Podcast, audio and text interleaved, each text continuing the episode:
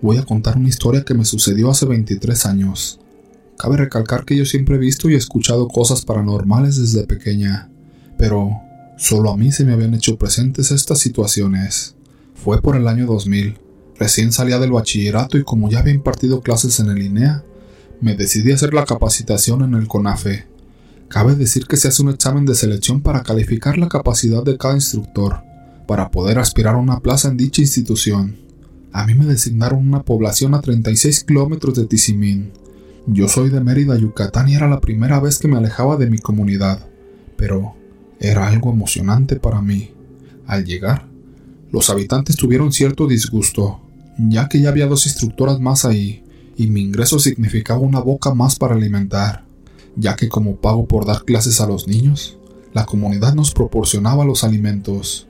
Al principio me sentí un poco incómoda, ya que me sentía como una carga para los padres de familia, pues son personas de escasos recursos. Sin embargo, la gente me acogió de una manera muy cálida, y pronto me sentí bien recibida, aunque me advirtieron que tuviéramos cuidado con un vecino de la cuadra, que según decían, era un chivo brujo. Como nueva en la comunidad, mis compañeras se encargaron de mostrarme los salones donde impartiríamos las clases. Una de mis compañeras de 17 años y yo estaríamos dando clases de primaria. A mí me tocaron los niños de cuarto, quinto y sexto grado, y ella los primeros grados. La otra compañerita de 15 años estaba a cargo de los niños de kinder en otro salón. Todo estuvo bien durante las primeras semanas, y ya conocí a varios padres de familia. Comíamos diario en distintas casas, ya que a cada alumno le tocaba darnos alimentos. Por consiguiente, nuestra compañerita de 15 coincidía muy pocas veces con nosotras. Por las noches, me llamó la atención que nos visitaba un gato negro de tamaño considerable, como el tamaño de un perro chihuahua. La casita era de bajareque, palos adheridos con barro, con un techo de guano y puertas de madera. Esta se cerraba bastante hermética, apenas con algunas aberturas pequeñas. Sin embargo, en una ocasión durante la noche me pareció ver al gato caminando dentro del cuarto. Cuando encendí la luz para corroborar, el gato ya había desaparecido. Nunca nos explicamos por dónde salió. Revisamos si había algún orificio grande en el techo, pero no encontramos nada. Después de eso, todo fue normal hasta que un día mi compañerita de 15 llegó con mandarines que le habían regalado al salir de clases. Por lo que supe después, la persona que se las dio fue la que me habían dicho que era un chivo brujo. El señor ya era mayor y ella con su inocencia aceptó, pues no le vio malicia. Sin embargo, mi compañera de 17 le dijo que era peligroso, pues ya sabía que nos habían advertido a todas de sus artimañas. Me pidieron consejo y como yo era la mayor, quisieron escuchar mi opinión. Por experiencia previa le sugerí dejar la fruta hasta el día siguiente, ya que si seguía fresca era una fruta cualquiera y podría comerla. Estuvieron de acuerdo y dejamos la fruta sobre una mesa. Hablo de que eran cerca de las 11 de la mañana. Salimos a hacer nuestras diligencias y al regresar en la tarde, aproximadamente a las 5 o 6, nos dispusimos a bañarnos ya que anochecía temprano y el agua era fría. Todos pasamos a bañarnos, fuimos a cenar y regresamos cerca de la noche, alrededor de las 9. Nos dimos cuenta de que la fruta dejada en la mesa estaba cubierta de gusanos, y no había pasado ni un día desde que se la dieron a nuestra compañera. Ahí nos dimos cuenta de que le querían hacer un daño al regalarle esa fruta malintencionada. Ellas se asustaron mucho y me preguntaban qué íbamos a hacer. Vuelvo a repetir que yo ya había vivido una experiencia previa en mi casa. Esa ocasión, nos pasaron a vender pescado. Según una vecina sabía que nosotros consumíamos pescado fresco y nos mandó al vendedor. Pero por cuestiones del destino, ese día ya habíamos comido y el pescado decidió mi abuelita que se comería al día siguiente, cosa que jamás pasó porque incluso dentro del refrigerador, en cuestión de horas se llenó de gusanos. Recordé que mi abuelita procedió a quemar ese paquete con chile y otras hierbas. Entonces, busqué entre lo que teníamos en ese momento y encontré lo necesario para proceder a hacer lo mismo. No les miento, no pasaron ni cinco minutos y el gato que ya había mencionado antes apareció detrás de la casa con unos ojos muy rojos y brillantes, maullando de una manera muy fea como si fuera él al que le estábamos quemando. Mi compañera se asustaron mucho y comenzaron a rezar. Ya estaba terminando de quemarse la fruta con los gusanos, así que decidimos meternos a dormir y trancamos bien las puertas. Sin embargo, los alaridos del gato seguían escuchándose y sentíamos un miedo inexplicable. Sin darnos cuenta ya era la medianoche, y decidimos apagar las luces e ir a nuestras hamacas. Pero fue la peor decisión que pudimos tomar, porque de repente comenzamos a escuchar cómo azotaban las puertas y el chillido del gato cada vez más fuerte.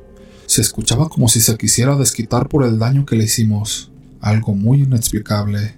El mismo miedo hizo que mis compañeras pidieran quedarse a dormir conmigo, ya que mi hamaca era la más grande igual que mi cobertor. Ahí estuvimos bien unos 10 o 20 minutos, hasta que de pronto el chillido del gato volvió, y sentíamos como algo nos movía la hamaca con violencia de arriba abajo, como si el cuerpo de una persona grande se colgara de la hamaca y nos levantara las tres como plumas. Ellas comenzaron a llorar y yo solo les decía que había que rezar y pedir que esa cosa nos dejara tranquilas. Solo puedo decir que esa noche no dormimos, y a pesar de que con los rezos nos dejaron de mover la hamaca, empacamos nuestras cosas y salimos despavoridas en el primer camión que nos llevaba a la central de Tizimín. Todo eso se lo platicamos a nuestros correspondientes coordinadores, pero solo intentaron que regresáramos y no dejáramos nuestro puesto. La verdad es que yo decidí no volver, ya que estoy casi segura de que esa cosa o persona hubiera seguido su venganza, luego de descubrir la maldad que le dejó a mi compañerita. Segundo relato. Íbamos subiendo hacia un cerro en la madrugada ubicado en lo más lejano de la ciudad. En la parte más alta había una base de la corporación, y la consigna era ir por artículos para los compañeros de nuevo ingreso. El camino era complejo, lleno de curvas y terracería. La vegetación rodeaba los caminos y la poca iluminación nos obligaba a ir despacio. Veníamos platicando con algo de música y muy relajados, cuando de repente se escuchan unos fuertes quejidos entre los árboles. Paramos la patrulla y bajamos el sonido de la música para ver si volvíamos a escuchar. Otra vez se escucharon los fuertes quejidos. Era evidente que era una mujer y estaba sufriendo. Los quejidos eran desgarradores, pero al alumbrar con las lámparas no veíamos nada. Bajamos de la patrulla y empezamos a buscar entre los árboles, apuntando con las lámparas en todas direcciones. De pronto, al abrir el pastizal, observamos a una mujer acostada en el suelo. Aparentemente estaba dando a luz. No teníamos conocimientos en partos, pero sí en primeros auxilios así que corrimos a ayudarla. La mujer hacía un enorme esfuerzo por sacar al bebé, quien ya se escuchaba llorar. Los movimientos que hacía la mujer en su estómago eran escalofriantes. Daba la impresión de que iba a estallar. Parecía que dentro de su vientre tenía un enorme animal. La mujer tenía cabello muy largo y no se le veían los ojos. Llevaba puesta una bata blanca completamente manchada de sangre. Después de un gran esfuerzo, el bebé salió impulsado con gran fuerza y la mujer comenzó a suspirar y respirar tranquilamente. Nos dio una ligera sonrisa, pues sentíamos que el parto se había dado con éxito. Sin embargo, al observar bien, el bebé era enorme y tenía el tamaño de un niño mayor. Su color de piel era tan pálido que se alcanzaba a ver algunas de sus venas. Quedamos en shock al ver a ese bebé tan extraño. La mujer, al vernos asustados, comenzó a reír como si estuviera loca. El bebé dio un fuerte giro y se puso en posición como si fuera a gatear.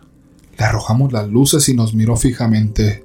Sus ojos eran totalmente negros, y al sonreír se le vieron unos enormes colmillos. En sus manos tenía unas uñas enormes, y sus lloridos suaves se hicieron roncos y graves.